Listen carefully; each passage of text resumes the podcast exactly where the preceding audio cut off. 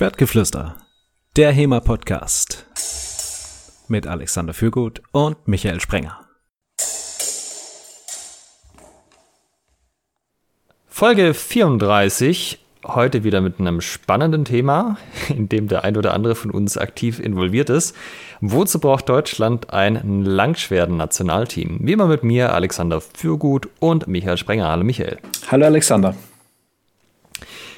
Michael, lass uns mal kurz ein kleines Gedankenspiel machen zum Einstieg.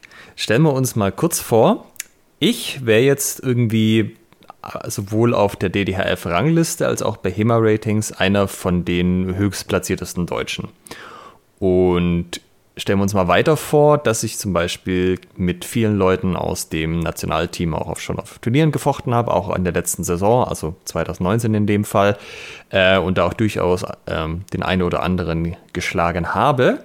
Das heißt also rein von dem Turnier-Ding ähm, aus betrachtet, sollte ich ja dann eigentlich, äh, wenn man sozusagen die besten deutschen Langschwertfechter im Nationalteam haben möchte, im Nationalteam mit dabei sein.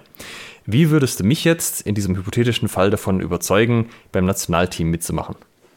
Dich überzeugen? Ähm, naja, das ist so eine Geschichte, ähm, das muss man schon ein bisschen wollen. Also wenn da Überzeugungsarbeit in dem Sinne notwendig ist, hm, ist das Langschwert-Nationalteam oder generell das Nationalteam vielleicht nicht das Richtige für dich. Ich würde es dir natürlich ans Herz legen. Also zum Beispiel würde ich sagen, wenn wir hier sowieso uns einmal oder mehrmals wöchentlich ähm, in diesem virtuellen Meeting treffen, würde ich sagen, Alex, du bist einer der besten deutschen Langschwertfechter. Du bist auch äh, gut gerankt, sodass du die Voraussetzung erfüllst, willst du nicht beim Nationalteam mitmachen. Das wäre jetzt meine Variante, ganz konkret dich davon zu überzeugen. Genau, aber dann sage ich ja wieder, Michael, warum sollte ich das machen? Und dann sind wir wieder bei der Eingangsfrage. Ah, okay.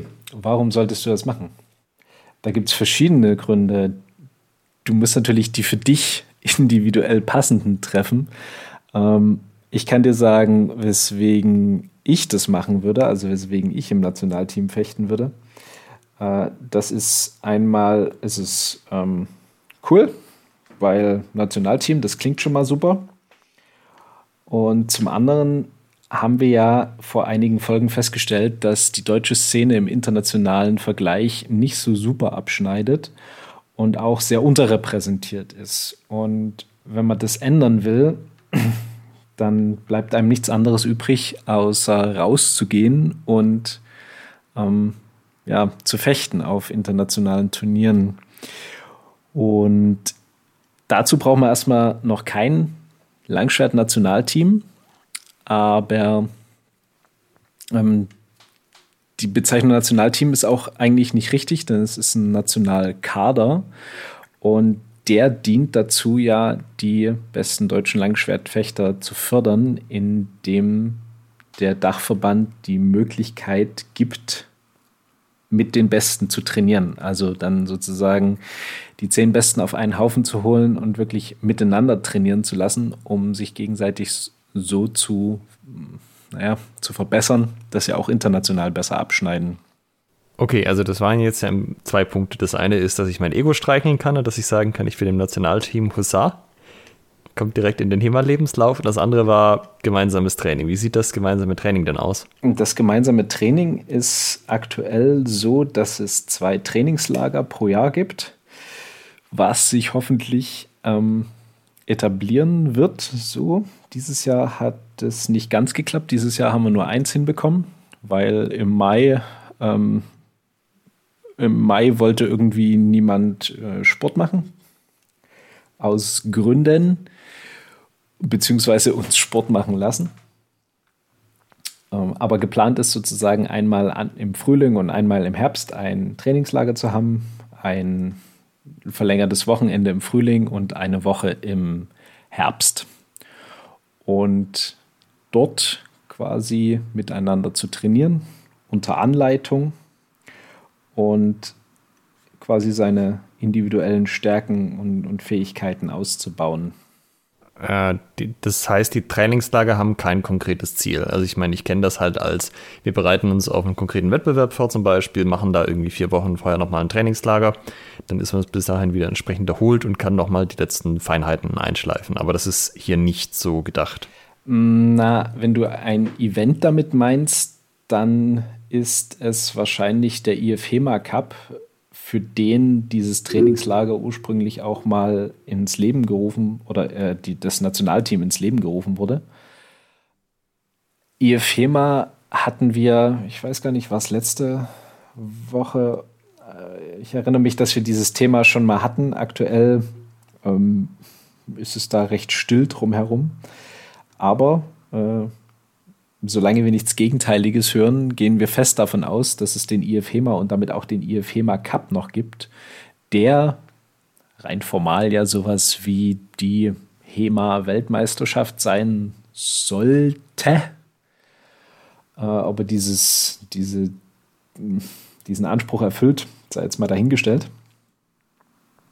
Also es gibt zumindest die EFHEMA-Webseite wieder. Also scheint es den EFHEMA, EFHEMA vielleicht auch noch zu geben. Ah, cool. Das sind doch super Neuigkeiten.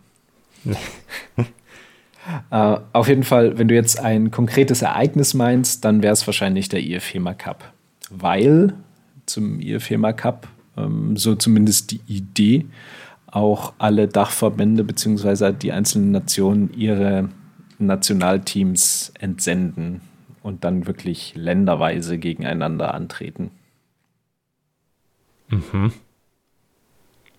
Sollen wir jetzt schon über den IFEMA Cup reden oder machen wir das ein bisschen später in der Folge? Ähm, na, wie soll ich sagen? Es ist, ist die Frage, wie viel es darüber zu erzählen gibt, äh, über die bisherigen ähm, Episoden. Äh, lass es uns vielleicht ein bisschen später machen. Okay. Ähm, hm hat mich jetzt irgendwie noch nicht so richtig überzeugt. Du bist, du bist, du bist jetzt noch nicht vom, davon überzeugt, im Nationalkader dich zu engagieren, dort mitzufechten. Nee, das klingt eigentlich relativ uninteressant, muss ich sagen. Das könnte auch der Grund sein, weswegen du aktuell, obwohl du einer der Top-Fechter bist, äh, nicht im Nationalkader bist. Ja, tatsächlich. Also ich habe zwei Probleme mit dem Ganzen. Das eine Problem ist der IFEMA. Ah, jetzt müssen wir, da reden wir doch über den Der IFEMA Cup ist leider eines der am schlechtesten organisierten großen internationalen Events mit, mit großem Abstand. Also äh, für die Leute, die das nicht so verfolgt haben, letztes Jahr hätte der IFIMA Cup in Frankreich stattfinden sollen und er war so schlecht organisiert, dass sie es nicht auf die Reihe gekriegt haben, ihn tatsächlich zu veranstalten, weil die nicht die richtigen Leute miteinander geredet haben. Äh, das Jahr davor war er in Portugal, wo man nur schlimme Dinge gehört hat und zwei Jahre davor war es in Italien, wo man ebenfalls sehr schlimme Dinge gehört hat und irgendwann war es noch in Polen, das soll ganz okay gewesen sein. Ähm, aber ja, das ist halt einfach kein gut organisiertes Event. Und das liegt so ein bisschen ja auch an der Struktur des Events selber, weil normalerweise organisierst du ein Event, lernst Dinge draus fürs nächste Jahr, machst das das nächste Jahr nochmal und ein bisschen besser. Und wenn du das fünf, sechs Jahre machst, hast du irgendwann ein richtig gutes Event auf die Beine gestellt. Aber wenn es halt jedes Mal in einem anderen Land ist, und an einer anderen Stelle, dann geht das halt jedes Mal verloren bis zum nächsten Mal, was man letztes Mal hätte besser machen können. Und ich weiß nicht, ob das wirklich funktioniert mit dem Konzept, dass das irgendwann mal so ein richtig geiles Event wird, das top durchorganisiert ist. Na, der Punkt ist, dass es leider nicht vom IFHEMA organisiert wird, weil dann könntest du ja die Learnings dann weitergeben, sondern es wird halt wirklich an die einzelnen Dachverbände äh, gegeben oder auch an irgendjemanden, so wie mit der Episode in äh, Frankreich letztes Jahr und dann die austragenden Vereine irgendwie kurz vorher davon erfahren, dass in ihrer Stadt der IFEMA Cup ausgetragen werden soll und die dann natürlich verständlicherweise ja. sagen, nein. Ähm, ja, ich gebe dir vollkommen recht, das sind absolut desaströse Verhältnisse und zum jetzigen Zeitpunkt ist es in keinster Weise, wird es in keinster Weise dem gerecht, dass es quasi das größte HEMA-Event ist oder sein soll. Also ich meine, es gibt, wenn stattfinden kann, ja Aussichten, dass es nächstes Jahr ein bisschen besser wird. Nächstes Jahr äh, soll es quasi eine, einen Präzedenzfall in der Geschichte des IFHEMA Cups geben, von Organisation her. Denn ähm, unter tosendem Applaus bei der ähm, jährlichen, bei dem Annual Meeting äh, hat sich Deutschland für, als Austragungsort beworben und wurde auch angenommen. ähm, ich weiß nicht, ob das der, der Applaus war, äh, ob, aus welchem Grund. Hm, ob sich alle so gefreut haben, Mensch, jetzt wird es mal ein richtig cooler IFHEMA Cup oder äh, jetzt kriegen die Deutschen mal äh, diesen wunderbaren Pokal äh, zugeschoben. Aber äh, nächstes Jahr haben wir es halt dann komplett in unserer Hand und können zeigen, wie man eine vernünftige Weltmeisterschaft organisiert und ausrichtet. Das habe ich ganz vergessen zu erwähnen. Dieses Jahr ist der EFIMA Cup nicht wegen Corona ausgefallen, sondern es hat sich, also es hat keiner auf die Reihe gekriegt, die dieses Jahr zu organisieren. Das ist vollkommen korrekt. Es hat sich niemand gefunden. Also es gab dann irgendwie so äh, noch, noch Vorschläge, ja, die könnten das machen und noch mit Unterstützung, aber äh, nee, du hast vollkommen recht, es hat sich niemand gefunden dieses Jahr, der das machen wollte. Ja, äh, genau. Also das ist halt irgendwie das eine und das andere ist halt das mit diesen Trainingslagern.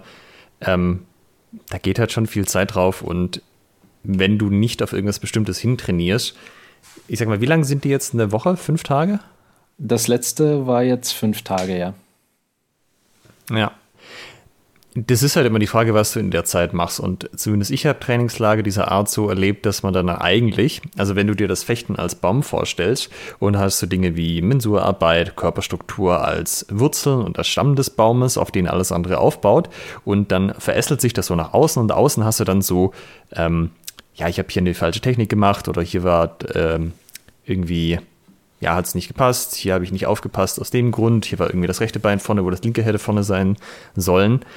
Und da wird halt eigentlich so ein bisschen immer nur auf die Äste geguckt. Also so ein, dann macht man zum Beispiel halt Übungen wie gecoachtes Sparring, wo halt einem dann jemand sagt, hey, da standest du rechts ganz offen und bist deshalb getroffen worden. Also, okay, danke. Und das kannst du in dem Moment schon ein bisschen beheben. Ähm, aber dann behebst du halt das Symptom. Du gehst halt nicht wirklich so weit runter an die Wurzel, weil das in der Zeit ineffizient wäre sondern du guckst halt, machst halt immer so ein bisschen Symptombekämpfung und das ist was, was mich persönlich im Lernen an sich eigentlich nicht so interessiert. Ich würde gerne Ursachen bekämpfen und äh, dem Ganzen auf den Grund gehen, woher das denn eigentlich kommt. Und in der Regel sind das ja äh, Gewohnheiten, die einem da im Wege stehen. Aber um Gewohnheiten aufzubrechen, braucht man halt mehr Zeit. Und eigentlich suche ich nach Impulsen, welche Gewohnheiten ich aufbrechen muss, dass ich dann in der Zeit danach das machen kann. Aber ja, so Trainingslager sind eigentlich eher so, ich mache so ein bisschen Baumschneiden an den Ästen dran. Ich mache hier einen Ast weg, da einen Ast weg, aber dann ist man doch im Endeffekt relativ oberflächlich geblieben. Und zumindest habe ich immer das Gefühl gehabt, für mich bringt das äh, vom Lernen her irgendwie relativ wenig. Und darum stehe ich diesen Traininglagern auch alles äh, sehr skeptisch gegenüber.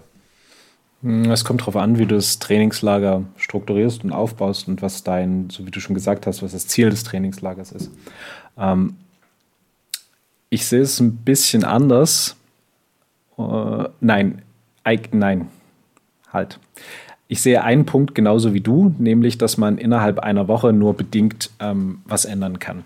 Das heißt, wenn du jetzt äh, wirklich an, an den individuellen Fähigkeiten und fechterischen Fertigkeiten trainieren würdest, dann würde in dieser Woche zwar was rauskommen, du könntest da durchaus jemanden trainieren und durch Lektionen irgendwie verbessern und was auch immer. Aber ich gebe dir vollkommen recht, dass es eine primär eine Symptombekämpfung ist. Jetzt ist es aber so, dass die eigentliche, also das ist uns bewusst.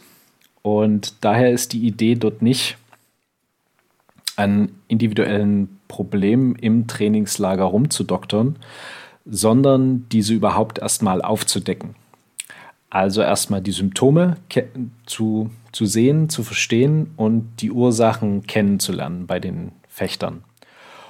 Und den Fechtern Methoden an die Hand zu geben und eben dann durch, durch entsprechendes Feedback dann äh, ein Trainingskonzept mit auf den, auf den Weg zu geben. Denn das eigentliche Training findet nach wie vor dann bei den Vereinen statt. Das heißt, wenn du aus dem Trainingslager kommst, hast du einen Rucksack voll, voll Input, den du dann aber natürlich umsetzen musst. Jetzt kannst du sagen, ja, wozu brauche ich dann das Trainingslager? Naja, wann hast du mal im normalen Training eine Woche lang Zeit, an deinen individuellen Stärken und, und vielleicht auch Schwächen zu arbeiten, die wirklich mal strukturiert aufzuarbeiten und zu sehen, ah, okay, hier muss ich arbeiten, so kann ich das machen, tralala, hopsasa. Und vor allen Dingen auch die schonungslos aufgezeigt zu bekommen, weil du einfach mal mit den Besten der Besten der Besten im, eine Woche lang unterwegs bist. Ähm, das ist für mich der, der Mehrwert des Trainingslagers. Das Training dann an sich was dann im Endeffekt zur Verbesserung deiner Skills beiträgt, ist natürlich dann zu Hause im heimischen Verein. Und wenn das Training dort scheiße ist, dann kann das Trainingslager noch so gut sein. Ähm, das wird nicht viel bringen. Allerdings, die, äh, jeder, der im Kader ist, hat es irgendwie in die Rangliste eine halbwegs gute Platzierung geschafft. Das heißt, das Training zu Hause kann gar nicht so schlecht sein. Ah, da würde ich aber jetzt nicht drauf wetten. Ich meine, es gibt Leute, die werden trotz des Trainings daheim besser, nicht wegen dessen, einfach dadurch, dass sie viel auf externe Events fahren und sich da halt den Input holen. Also dieser Schluss, dass irgendwie einer guter Fechter ist und deshalb das Training daheim wohl auch ganz gut sein soll, das halte ich für einen Trugschluss tatsächlich. Naja, aber im Endeffekt ist es egal, auf irgendeine Art und Weise holt sich der Fechter oder die Fechterin dann ein Training ab, was ihn oder sie entsprechend gut macht und das kann er, da kann er den, den Input vom Trainingslager dann genauso nutzen. Ob das jetzt beim heimischen Training ist oder eben irgendwo anders. Mit Freunden okay. zusammen im Park. Und es war jetzt vor kurzem auch das letzte Trainingslager. Und da hat das so geklappt? Genau, wir haben Trainingslager abgehalten vom 11. bis 16. September. Mit insgesamt 18 Personen. Also zehn Fechtern Langschwert männlich, sechs Fechterinnen Langschwert weiblich ähm, und zwei Trainern. Genau. Wobei nicht alle von den jetzt genannten Fechterinnen und Fechtern ähm, wirklich Teil des Nationalkaders sind, sondern also bei den, bei den Männern schon. Äh, aber bei den Frauen ähm, da ist noch sehr viel Platz. Also das war dann, werden dann die Plätze noch ausgeschrieben, weil es eben zehn ähm, Trainingslagerplätze gab. Und der Großteil der Fechterin, die dann im Trainingslager war, ähm, hat sich auf die, einfach auf den, auf den Trainingslagerplatz dann gemeldet, weil sie mitmachen wollte. Und jetzt ähm, hat aber jetzt vielleicht nicht unbedingt das Bedürfnis, da wirklich im, im Kader zu fechten und sich da zu, zu verpflichten. Und einige haben irgendwie ähm, auch äh, keine Info von ihren Vereinen bekommen. Ähm, ja, das heißt, wenn ihr in eurem Verein so ein bisschen für die Orga zuständig seid, schaut doch mal ab und zu in den Spam-Ordner eurer Vereins-E-Mail, ob da eine Nachricht vom aktiven Vertreter drin ist oder vom Vize-Sport ähm, bezüglich was auch immer, Nationalkader oder Trainingslager und gebt das gern an eure Mitglieder weiter. Wenn du jetzt sagst, ähm, der DDF möchte da ja auch die besten Fechter fördern. Äh, zahle ich was als Kadermitglied für das, äh, für das Trainingslager? Oder wird das irgendwie bezuschusst vom DDF? Aktuell bezahlst du das als Kadermitglied vollständig selbst. Okay, aber das wäre quasi die Idee, irgendwann mal sowas in der Art zu haben als Förderung, oder? Ja, also die Idee ist, irgendwann dieses Trainingslager zu fördern und auch ähm, hübsche Leibchen zu haben, mit denen man sich irgendwie gemeinsam als DDHF ähm, oder als ja, Team HEMA, was auch immer, identifiziert. Ja, das ist, das ist der Wunsch. Und du hast es auch Pflichten angesprochen. Was habe ich denn für Pflichten, wenn ich im Nationalkader bin?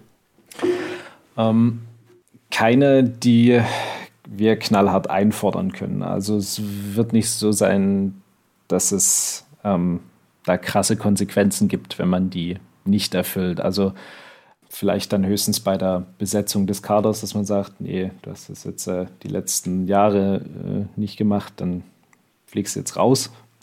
Aber ansonsten ist es halt hauptsächlich eine Selbstverpflichtung, die man hat. Und man verpflichtet sich selbst dazu, an den Trainingslagern teilzunehmen und das historische Fechten, das deutsche historische Fechten auf internationalem, äh, auf internationaler Bühne zu vertreten. Das heißt, de facto möglichst viele internationale Turniere zu fechten. Und, äh, unter äh, dem Label des Nationalteams oder unter den Ursprungsvereins-Labels? Ähm, das, also nicht, nicht unbedingt unter dem Label des Nationalteams. Also man ist dann berechtigt, auch zu sagen, äh, ähm, oder sein, sein, sein Nationalteam-Label darzustellen, wenn man im Kader ist. Aber das ist keine Verpflichtung. Also das ist auch vollkommen okay, dann bei internationalen Events natürlich für seinen Verein anzutreten. Außer beim IFEMA Cup, dort wär, wenn dort dann wirklich die Nationalmannschaften der einzelnen Länder entsandt werden, dort ist es dann anders. Okay, ähm, vielleicht sollte man noch kurz die Rahmenbedingungen klären. Also der Kader aktuell hat nur Fechter im langen Schwert. Und zwar zehn Männer und vier Frauen. Zumindest ist das die letzte Pressemitteilung, die ich gesehen habe. Ist das noch aktuell? Nee. Ähm, der Kader aktuell hat zehn Männer, glaube ich, nach wie vor. Und also beim Trainingslager jetzt war reine Kaderfechterin genau eine. Und zwei, also eine wird, äh, hat den, den Kader ähm, erstmal verlassen. Also hat gesagt, dass sie da auf äh, die nächsten Jahre erstmal zurücktritt. Eine wird das ähm, auch tun aus ähm, privaten Gründen, dass sie erstmal die nächsten Jahre dafür keine Kapazitäten hat. Und dann eine hatte Corona-bedingt ähm, nicht am, am Trainingslager teilgenommen, hat sich da rausgenommen. Und eine hatte ähm, familienbedingt sich rausgenommen und sozusagen bei der Corona-bedingten und bei der familienbedingten Fechterin hoffe ich, dass sie nächstes Jahr ähm, dann dabei sind. Und dann wäre es aktuell drei, wären es aktuell drei Fechterinnen im Kader, langes Schwert. So. Ich hoffe, das war halbwegs nachvollziehbar, was ich gerade erzählt habe. Okay, ja, also Männer sind es immer noch gleich viele und Frauen haben wir sozusagen eine dauerhaft verloren und bei den anderen drücken wir die Daumen, dass die nächstes Mal wieder dabei sind. Genau. Okay. Und jetzt ergeben sich da natürlich ein paar Fragen. Die eine ist, warum denn sind denn nur Langschwertleute da dabei?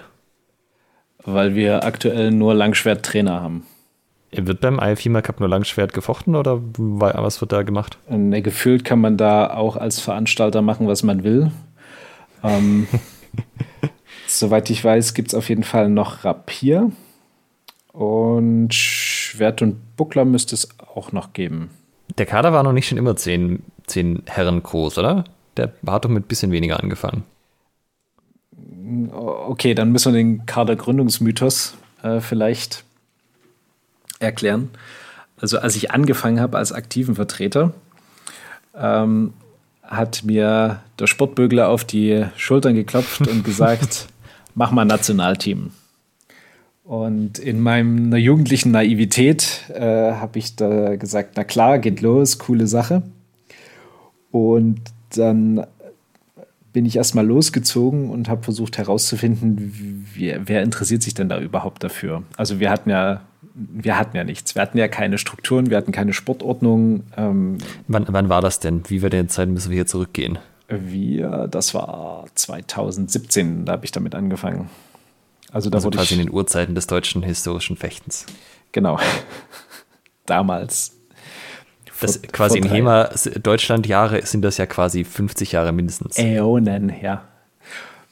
Ansonsten halt vor drei Jahren. Und ich hatte dann damals eine Umfrage zum Turnierwesen gemacht und hatte dort auch die ähm, Information welche Fechter sich für das Turnierwesen interessieren und welche auch international fechten wollen. Und die hatte ich dann angeschrieben, ob sie, wie sie zu dieser Thematik stehen, ob sie dafür bereit sind, ob sie da Interesse haben. Und damit, mit dieser mit den, mit den Rückmeldungen, die ich dann bekommen habe, habe ich da versucht, erstmal irgendwie was zu machen. Das war so eine Handvoll äh, Männer erstmal nur, weil ähm, Frauen, da war in der Umfrage auch sehr, sehr wenig dabei. Also die, die jetzt sozusagen internationale Turnierambitionen hatten. Und ja, dann habe ich das so, so und ich hatte rumgefragt, dann wer Interesse hat, ähm, irgendwie so einen Trainerposten zu machen. Und ja, mit den Meldungen und dem, den Trainer, der Trainermeldung bin ich dann losgezogen und habe versucht, ähm, mal was irgendwie hinzukriegen. Und dann haben wir es geschafft, letztes Jahr, ähm, genau, 2018 habe ich das alles so ein bisschen eingerührt und letztes Jahr haben wir es geschafft, ähm, zwei Trainingslager abzuhalten. Das war schon ziemlich cool. Also eins Anfang des Jahres, im Februar war das, glaube ich, und eins Ende des Jahres, dann im Herbst, im Oktober. Und aus den Erfahrungen daraus und aus, den, ähm, aus dem liebevollen Zuspruch der HEMA-Szene hm, haben wir äh, beschlossen, diesen Nominierungsprozess doch ein bisschen zu standardisieren. Und, ähm, ja, und was war der alte Nominierungsprozess? Der alte Nominierungsprozess war, äh, ich habe auf Zuruf Leute gefragt, ob sie Bock haben mitzumachen. Also Ah, und die, die sich quasi gemeldet haben. Ja, genau. Wie viel waren das damals? Wie viel waren wir? Müsste jetzt im Kopf nachzählen. Eins, zwei, so eine Handvoll, irgendwas zwischen fünf und zehn. Sind es dann am Ende geworden okay. bei den, beim, beim Trainingslager. Also das ist jetzt ja auch nicht gerade sagenhaftes Interesse. Nee, das war damals nicht so viel. Auf jeden Fall haben wir dann darauf basierend die die Sportordnung so frisiert, dass ähm, wir dort einen standardisierten Berufungsprozess bringen, äh, ein, reinbringen, der so aussieht, dass anhand die, der Kader anhand der Rangliste, der DDHF-Rangliste nominiert wird. Zumindest acht von zehn Plätzen. Und zwei Plätze kann der Nationaltrainer ähm, selber auswählen aus allen, die sich melden. Und die Meldung für den Kader findet über die Vereine statt. Das heißt, äh, letztes Jahr hat der, oder Anfang dieses Jahres, ich weiß es gar nicht mehr, haben die Vereine von, vom Dachverband eine E-Mail e bekommen. Bitte meldet eure Kaderfechter, die ihr gerne in den Kader schicken wollt. Die haben das dann gemacht und dann hatten wir eine Liste an Leuten und dann sind wir der Reihe nach durchgegangen und haben mit der Rangliste, also sind die Rangliste der Reihe nach durchgegangen und haben mit der Meldeliste abgeglichen. Darüber wurden acht Plätze besetzt und dann noch frei äh, zwei weitere. Die zwei weiteren, das hat den Hintergrund, dass man die, dass wir die Option haben wollen, wenn zum Beispiel in einem Jahr, keine Ahnung, konnte ein sehr guter Fechter nicht an Ranglistenturnieren teilnehmen, weil kein Urlaub gekriegt, Krankheit, ähm, Elternzeit, was auch immer, ist aber ein fitter und, und sehr guter Fechter und ähm, hat jetzt das Problem, dass er dann eben nicht auf der Rangliste sonderlich weit oben vertreten ist und dass man dem aber dann ein, quasi anhand seiner Leistung, weil man weiß, dass es ein guter Fechter ist, berufen kann, gibt es die beiden ähm, Zusatzspots, nenne ich es jetzt mal. Naja, es reicht ja, dass du irgendwie genau hinter der niederländischen Grenze wohnst, aber deutscher Staatsbürger bist und dann halt nicht in Deutschland auf Turniere fährst, sondern immer in Skandinavien und in den Niederlanden. Zum Beispiel. Genau. Und diesen Prozess haben wir dann einmal durchlaufen dieses Jahr. Und damit dann auch äh, den Kader Männer sehr leicht voll bekommen. Also da gab es enorm viele Meldungen. Also was heißt enorm viel, aber von dem, was ich bisher kannte, gab es enorm viele Meldungen. Da habe ich mich riesig drüber kannst, gefreut. Kannst, kannst, du das mal in Zahlen umrechnen? Ja, also waren, keine Ahnung, so um die 20 ähm, werden es schon gewesen sein. Ach, tatsächlich. Also auf jeden Platz dann wirklich zwei Anmeldungen oder Interessenten. Ja, so ungefähr. Ich müsste jetzt nochmal genau gucken, wie viele es waren, aber ähm, mhm wir mussten wirklich dann ähm, auswählen. Und bei den Damen war es noch nicht so viel. Allerdings erhoffe ich mir da fürs nächste Jahr Besserung, sodass wir auch den Damenkader voll bekommen. Ähm, das heißt aber jetzt, wenn, wenn jetzt der neue Kader bestellt wird, dann ist wieder, sind die zehn Männer zum Beispiel die Grenze. Das heißt, da würde jemand aus dem Kader rausfliegen, wenn jemand anders bessere Ergebnisse auf der DDF-Rangliste erzielt hat. Ja, genau. Da kommen wir zu dem Sonderfall 2020. Wir hatten bisher ein Turnier und jetzt äh, mit dem Dortmunder zwei Turniere, die als Ranglistenturniere gemeldet waren. Damit lässt sich ganz großartig eine Rangliste machen. Nicht. Und aus diesem Grund werden wir für die, werden wir die, die Kader auch ähm, quasi belassen. Und für, für nächstes Jahr quasi die, die Ranglisten vom, vom letzten Jahr als Grundlage da nehmen, weil es einfach nicht sonderlich sinnvoll ist, jetzt äh, mit einer, mit einer halbgewalkten Rangliste da einen neuen Kader zu berufen. Zumal jetzt auch dieses Jahr da nicht so viel stattgefunden hat. Es gäbe aber die Möglichkeit, sich prinzipiell zu melden, wenn man nächstes Jahr Interesse hätte, da mitzumachen, weil es kann ja immer sein, dass jemand ausfällt oder dann doch nicht kann oder will oder was auch immer. Absolut. Ähm, also wenn wie wir es genau machen, das weiß ich jetzt, wo wir das aufnehmen, noch nicht. Vielleicht, wenn die Folge ausgestrahlt äh, wurde, gab es ähm, eine Pressemitteilung, das kann ich allerdings gerade nicht versprechen, ähm, wo wir das dann ausgekaspert haben. Wie wir, wie wir das am besten machen. Auf jeden Fall, es lohnt sich immer, sich zu melden. Äh, vorzugsweise über eure Vereine, also wirklich über, über die, den offiziellen Weg, dass dann eben eine Nachmeldung für den Kader gemacht wird. Ähm, das würde mir am besten gefallen, wenn das, wenn das so laufen könnte. Und ansonsten auch individuell, wenn man sagt, ich will zum Beispiel nur am Trainingslager teilnehmen. Das ist bei den Männern jetzt eher unwahrscheinlich, weil da, wie gesagt, das ziemlich gut besucht ist. Aber bei den Frauen ist da durchaus die Chance gegeben, dass es da noch Plätze gibt fürs Trainingslager. Wir haben jetzt schon ein paar Mal auch über so illustre Personen geredet, wie den Trainer des Nationalteams. Ähm, sollen wir vielleicht noch mal kurz sagen, wer da jetzt wirklich dran mitarbeitet und vielleicht auch wer im Nationalteam überhaupt fechtet? Äh, das können wir tun. Also deine Rolle im Ganzen, du bist letztendlich ja der Organisator von Seiten des DDHFs, der sich darum kümmert, dass es dieses Nationalteam gibt ähm, dass das bestellt wird, dass Trainingslager stattfinden. Also so quasi der, der Onkel im Hintergrund, der die ganze Organisation macht. The Old Man on the Mountain, genau. Und dann gibt es aber noch explizit einen Trainer. Und eine, der Trainer ist wer? Für die Herren Langschwert ist es der Alexander Welling von der TG Münster. Mhm. Genau, bei den Damen?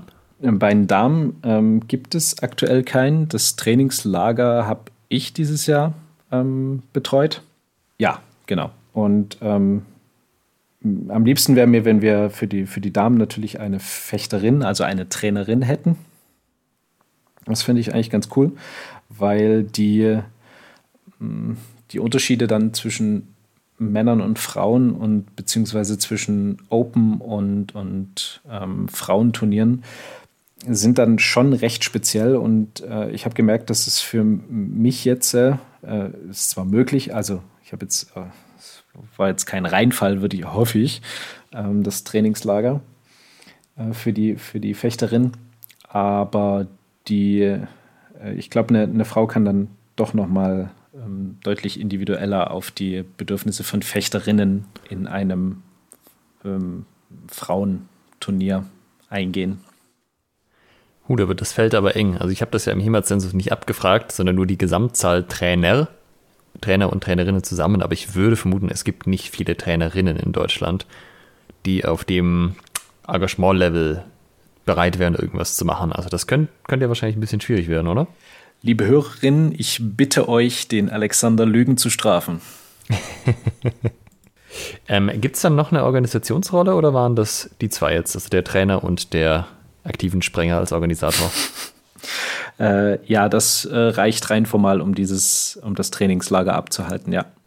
Okay, dann würde ich jetzt mal die Liste der Nationalkadermitglieder bei den Männern vorlesen. Da sollte sich ja nicht so viel geändert haben. Falls irgendjemand nicht mehr dabei sein sollte, äh, kannst du ja einfach kurz mal Stopp sagen. Und zwar ist das äh, der Lukas Mestle-Gör, Michael Hein und Harald Zekeli von uns, von den Schwabenfedern, Björn Rüther von Hammerborg, Nikolai Roman von der TG Münster, Markus Köhler von Schwertspiel Dresden, Martin Höppner von der Schildwache Potsdam, Tom Tempel von Twerchau Berlin, Marc Schramm von Schwertenbogen Nürnberg und Bastian Tilgner von ebenfalls Schwertenbogen Nürnberg. Genau, der Basti ähm, ist äh, aktuell nicht mehr dabei, weil der ähm, da im, im, äh, im, privaten, beruflichen Umfeld da die Prios neu gesetzt hat. Und da hat er gesagt, du, Kader ist aktuell ähm, nicht mehr die höchste Prio. Und der äh, Tom Temple war dieses Jahr nicht dabei. Ähm, aus äh, Gründen, die, glaube ich, knapp ein Jahr alt sind und ähm, in die Kita kommen. Äh, und genau, der sollte aber nächstes Jahr wieder dabei sein. Magst du da noch das Frauenteam sagen? Ähm, das Frauenteam, also der, der Kader bestand dieses Jahr nur, oder die, die einzige formelle Kaderfechterin war die Carla Hüvermann. Und ähm, rein formal äh, ist noch mit dabei die Katja Poppenhäger. Und dann hoffe ich, dass nächstes Jahr die Sandra Martin wieder mit dabei ist. Äh, die hat, äh, den, bei ihr ist es der gleiche Grund wie beim Tom Temple. Sehr schön. Ja, also da ist auf jeden Fall noch Luft da, sozusagen. Genau, also besonders, ich wiederhole mich, aber besonders bei den Damen würde ich mich über Zuwachs freuen. Im, im, äh, im Nationalkader. ja, der andere Zuwachs wäre dem Nationalkader eher ja, abträglich. Ja, das ist eher abträglich. Jetzt habe ich das ja alles ein bisschen äh, ist ja nicht jeder so grummelig, was das Thema Nationalkader angeht. Gibt ja vielleicht auch Leute, die sagen, das ist ein totales cooles Konzept, was ihnen total taugt. So zweimal im Jahr Trainingslager mit den Besten der Besten der Besten, Sir. So eine Woche oder zwei, also zweimal eine Woche zu verbringen. Ähm, die, also man muss quasi, oder nee, der einfachste Weg reinzukommen, rein formal, ist es, zu DDHF-Turnieren zu fahren und da gut abzuschneiden, dass man in der DDHF-Rangliste nach oben klettert. Ja, genau. Okay, und was wären dieses Jahr die geplanten DDHF-Turniere gewesen, so sie denn stattgefunden hätten? Also stattgefunden haben das Dürer-Turnier und die Fechtschule der von Tremonia. Und ansonsten wäre es noch das Gathering gewesen, die Dresdner Fechtschule. Hörer dieses Podcasts erinnern sich vielleicht.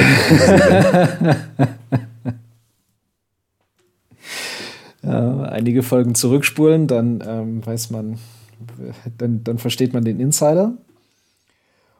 Und ähm, ja, wir hätten es natürlich auch von Verbandsseite ähm, gerne hätten wir uns gefreut, wenn das Herkules-Turnier, was in Kassel stattfindet, dies ja auch ein ähm, Ranglistenturnier geworden wäre. Und das sind aktuell die, die ich auf dem Schirm habe. Also es sollten so um die fünf Turniere sein. Achso, und natürlich, äh, was noch stattfindet, äh, allerdings reines Damenturnier, äh, das Ski Masters wieder im November. Ah, das zählt für die Damenrangliste dann. Genau. Ah ja, okay. Gut, also wir gehen mal davon aus, wenn die Events nächstes Jahr stattfinden, sind sie wieder ähm, Ranglistenturniere. Ja, also ähm, vielleicht noch zum Prozess, de, wie, wie macht man ein Ranglistenturnier? Man schreibt mir im Idealfall an michael.sprenger.ddhf.de dass man ein Turnier machen möchte und das im Idealfall vier Monate bevor das Turnier stattfindet. Ähm, dann bekommt man eine Kooperationsvereinbarung äh, zugeschickt. Dort steht einfach drin, dass das eine Kooperation zwischen dem DDHF ist und dem Veranstalter.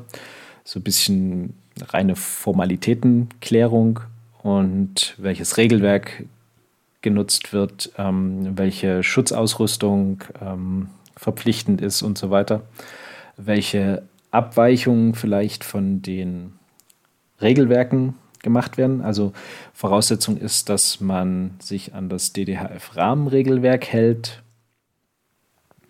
ähm, beziehungsweise ähm, da nicht extrem davon abweicht. Es ist natürlich, das Rahmenregelwerk ist nur eine Empfehlung, ähm, also die, die, besonders die, die Schutzausrüstung. Ähm, allerdings ähm, ist es schon so, dass wir das gerne hätten, dass man da jetzt nicht völlig davon abweicht.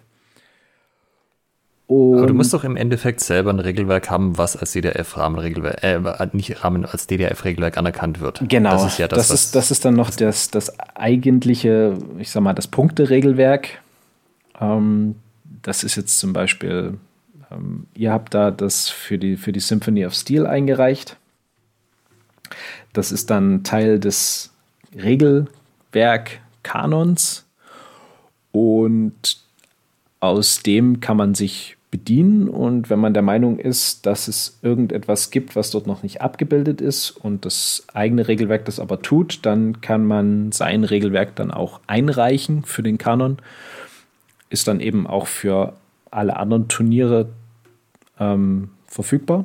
Und ja, was wollte ich jetzt sagen? Genau, man muss das, äh, das Rahmenregelwerk und dieses eigentliche Punkteregelwerk dann festlegen und eventuelle Abweichungen davon werden dann in dieser Kooperationsvereinbarung festgehalten.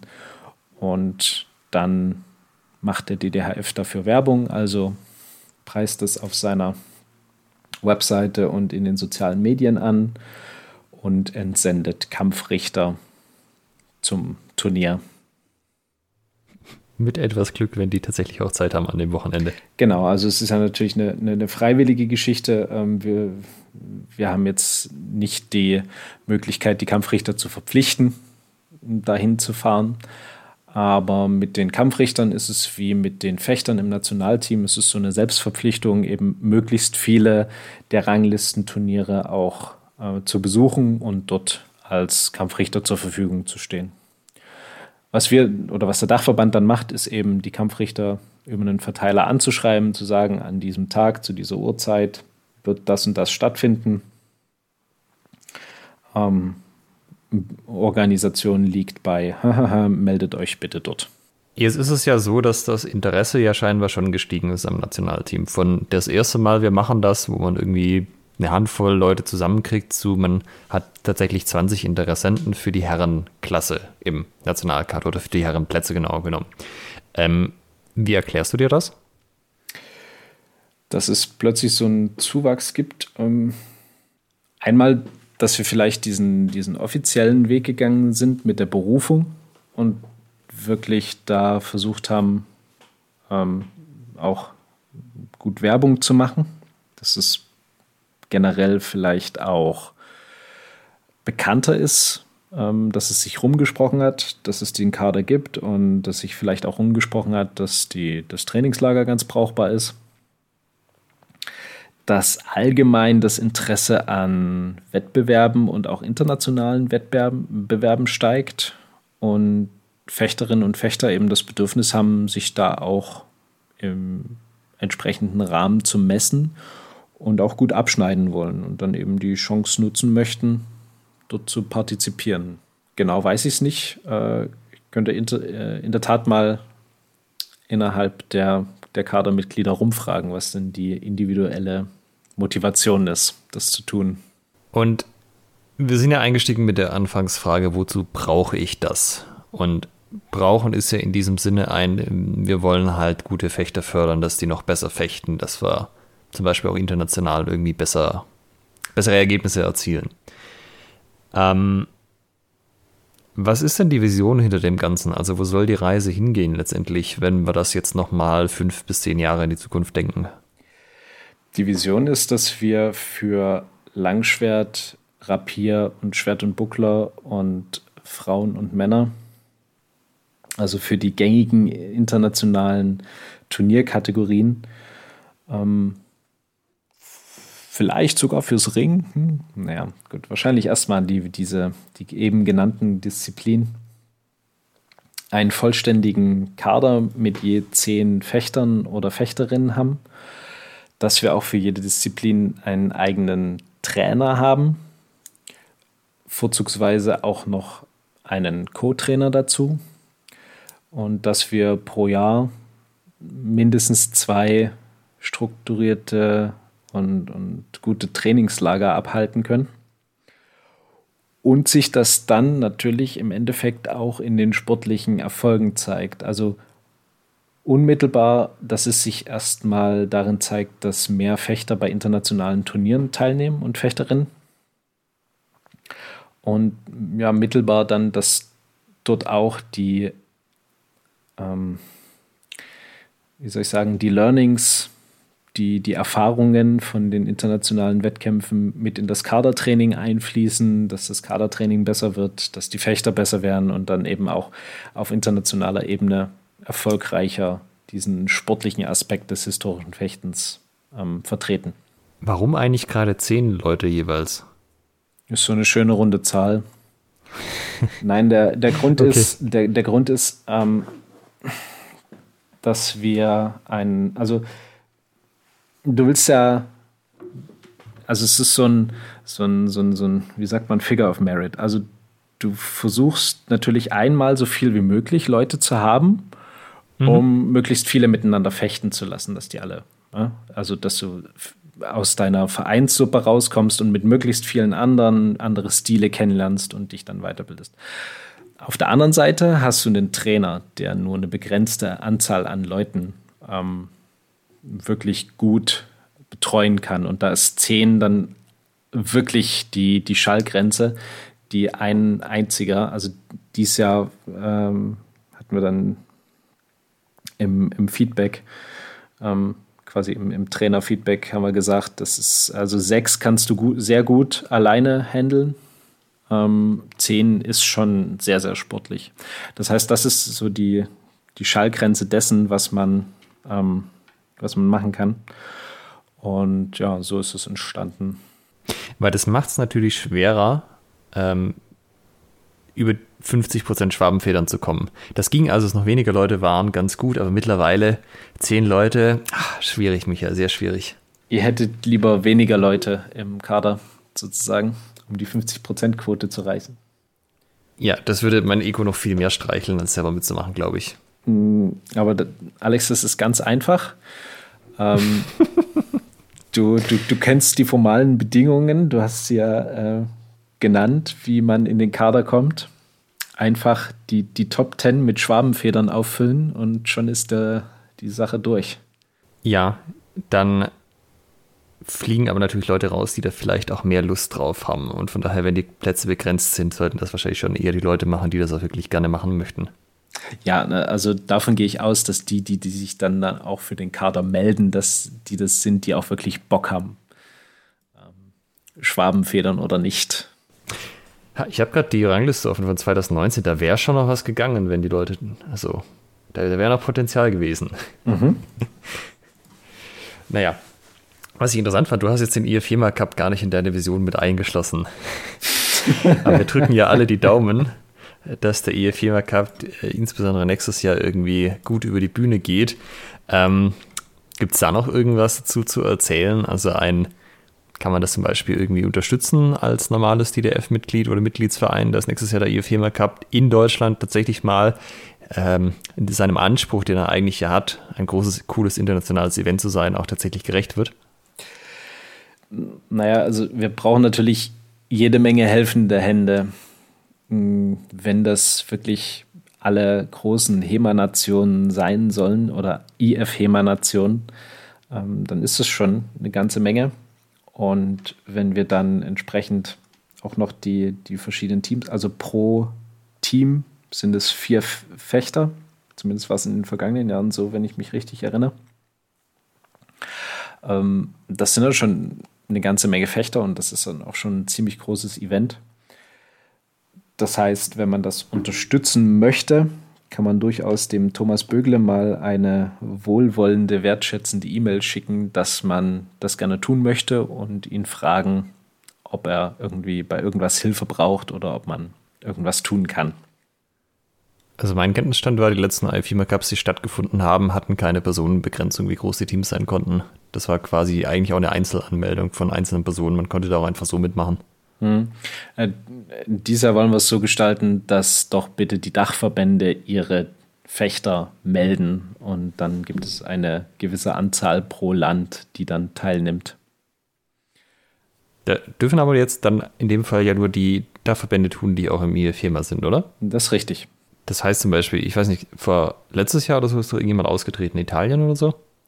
Naja, ist die Frage, welcher von den italienischen Dachverbänden dann ausgetreten. okay. Und weiß man da schon einen Zeitraum, wann das Ganze über die Bühne gehen soll? Ende des Jahres, also äh, letztes Quartal, denke ich. Okay, also so weit wie möglich hinten im Jahr, dass man irgendwie noch auf Impfstoffe und ähnliches bauen kann. ja, da war ja was. Ähm, hm, ja, wäre super. Gut, ähm, haben wir jetzt noch vergessen, über einen ganz großen Vorteil des äh, Nationalteams zu reden, der, der noch ganz offensichtlich war, den wir jetzt nicht angesprochen haben? Ähm, Spaß und Freude. Also ich habe bei diesem Trainingslager, äh, das hatte eine, eine Eigendynamik sondersgleichen. Ähm, äh, es wird, also es, es kursieren Videos im Internet. Es ist, war wirklich großartig zu sehen, ähm, wie auch abseits der, des Fechttrainings ähm, die Fechter und Fechterinnen zusammengewachsen sind. Ähm, wie wir da quasi eine richtig schöne Gemeinschaft gebildet haben und man daraus auch eine richtig große Motivation gezogen hat, das, das Thema historisches Fechten im internationalen Rahmen quasi gemeinsam anzugehen. Und auch der Austausch, wie kann ich in meinem Verein oder wie kann ich in meinem Training zu Hause das noch verbessern oder noch irgendwie was rausholen, das äh, war, eine, war eine super Sache. Äh, funktioniert das denn, wenn die Leute, die da sind, einfach nur Teilnehmer sind bei sich im Verein und nicht die Trainer selber? Müsste man da nicht eigentlich die Trainer sich schnappen und sagen, hey, äh, wenn du dem Nationalteam was Gutes woll tun wollen würdest, dann äh, mach doch mal das in deinem Training anders? Das wäre der nächste Schritt, dass man vielleicht ähm, okay. Eine, für, für interessierte Trainer, die sagen, ich habe jetzt hier drei äh, Kaderfechter bei mir und äh, fühle mich leicht damit überfordert. Wie gesagt, mein Argument ist, dass es nicht so schlimm sein kann, ansonsten wären die nicht im Kader. Aber wenn man das möchte, dass ähm, die, die Trainer dann sich natürlich beim Dachverband melden können und sagen, könnte uns vielleicht helfen, wie, ähm, was können wir tun? Eine Empfehlung ist natürlich, zu den Trainertagen nach Ulm zu kommen äh, dieses Jahr und den Austausch mit anderen Trainern zu pflegen. Ähm, das findet statt am 1. Novemberwochenende. Genau, also 30. Oktober, 1. November. Genau. Das ist eine. Gibt es da noch die Möglichkeit? Gibt es da noch eine Warteliste, irgendwie reinzukommen? Also die hätten ja ursprünglich im März stattfinden sollen, mussten dann verschoben werden. Da in dem Zuge haben ein paar Leute abgesagt, die gemeint haben, sie haben an dem zweiten Termin keine Zeit. Es gibt Restplätze, allerdings nur sehr wenige. Also es sind nur zwei oder drei. Die werden ähm, angekündigt mit etwas Vorlauf, dann ganz, also vergeben nach dem, wer sich als erstes anmeldet, kriegt die Plätze. Ähm, ja, also zum, ich weiß nicht, ob das nicht schon vorbei ist zum Zeitpunkt der Ausstrahlung des Podcastes. Ja, muss man gucken. Also auf jeden Fall wird es kurzfristig noch ein paar Plätze geben, aber wirklich nicht viele. Hm. Also das ist natürlich immer eine Empfehlung, tauscht euch auch als Trainer so viel wie möglich aus. Und aber um jetzt nochmal auf deine, deine Frage zurückzukommen, ja, es ist natürlich schwieriger, wenn du hm, in Anführungsstrichen nur Fechter und kein Funktionär bist in deinem Verein. Aber da appelliere ich auch an die Mitgliedsvereine, die Fechter entsenden in den Kader, dass sie ähm, das, das Training findet dann bei euch statt. Ne? Also als das Trainingslager und das Nationalteam, das gibt nur Impulse. Und ähm, ihr habt die Fechter so gut gemacht und im Endeffekt könnt auch nur ihr dann dafür sorgen, dass sie eben die Impulse aus dem Trainingslager auch umsetzen können. Das heißt, der, der Wunsch ist, dass die, die Fechter dann offen auf ihre Trainer und auf ihre Schulleiter oder Vereinsvorstände zugehen können und sagen, hier, ähm, Kader, tralala, äh, ich würde gerne dies und jenes irgendwie vielleicht ein bisschen individueller trainieren, wie auch immer. Und dort auf offene Ohren und offene Arme stoßen. Offene Messer stoßen. das äh, besagtes Video packt man vielleicht auch noch in die Show Notes. Wäre das? Äh, das äh, ent besagte entstandene Video. Ja, quasi live die Stimmung vom Trainingslager eingefangen. Ja, ja. Ich, äh, ja, das müsste gehen. Also, außer du sagst jetzt, nee, nee, das kann man keinem Menschen zeigen, weil ich habe den Link auch gekriegt. Nee, ich bin da, ich bin da sowieso nicht zu sehen. Das heißt, ähm, ich äh, bin nur in der Danksagung. Da, daher ist alles, alles safe. Äh, nee, das können wir, ich habe ich hab nachgefragt, es hat sich keiner äh, dagegen ausgesprochen, dass das veröffentlicht wird. Und, dann machen wir das doch. Ähm, ja, das müsste funktionieren. Ja, gut, dann äh, sind wir gespannt, wann wird denn der neue Kader bestellt? Oder wenn, wenn wäre denn das? Also ich meine, theoretisch 2021 anfangs nochmal kurz sagen, wer dabei ist, falls Leute ausfallen, dass man nochmal ausfüllen kann? Ähm, ich, denke, so, ich, denk, ich denke, so spät wird es nicht. Also ähm, ich muss mal gucken, wir hatten in der Sportordnung auch irgendwie einen, glaube ich, einen Stichtag definiert. Ähm, wie, was, wann, wo. Äh, Quintessenz ist, äh, es wird sich nicht allzu viel ändern. Und ähm, ja, also spätestens bis Anfang, also spätestens bis Anfang des Jahres sollte das eigentlich durch sein. Weißt du, warum es nur so ein kleines Frauenteam gibt? Das liegt alles daran, dass die Dresdner Fechtschule nicht stattgefunden hat, weil die hätte ja das größte Frauenturnier im langen Schwert auf deutschem Boden aller Zeiten sein sollen, quasi. Da hätten sich hunderte von Frauenfechtern zusammengetrommelt, hätten da mitgemacht und gesagt, das Turnierzeug ist voll mein Ding. Ich habe jetzt total den Anspruch, ins Nationalteam zu gehen. Und nur aus dem Grund ist das immer noch so ein bisschen, das ist quasi der, ähm, wie nennt man das, der, der Moment des Einschlags gewesen, wo dann die, äh, das Turnierwesen bei den Frauen durch die Decke gegangen wäre. Dem ist nichts hinzuzufügen. Gut, dann äh, sollte man, das können wir jetzt nicht mehr toppen in dieser Folge, von daher machen wir am besten Schluss. Und ich sage danke, Michael. Danke, Alexander. Und bis zum nächsten Mal. Bis zum nächsten Mal. Tschüss. Ciao. In der nächsten Folge werfen wir einen Blick in die Quellen und beschäftigen uns mit dem Zornhau Lichtenauers im langen Schwert. Wer also die Zeiten vermisst, als man noch so richtig intensiv die ganze Zeit und nur über Quellen geredet hat, vielleicht seid ihr einem Verein, wo das heutzutage nicht mehr so viel gemacht wird, hört rein, ja, quasi nochmal live sich über die Quelle streiten mit Michael und mir. Habt ihr Feedback zur heutigen Folge oder Themenwünsche? Schickt uns eine Nachricht an post@schwertgeflüster.de oder via facebook.com slash schwertgeflüster. Schwertgeflüster mit UE. Wenn ihr den Podcast unterstützen möchtet, bewertet uns bei iTunes, liked uns auf Facebook und empfehlt uns euren Freunden und Feinden weiter.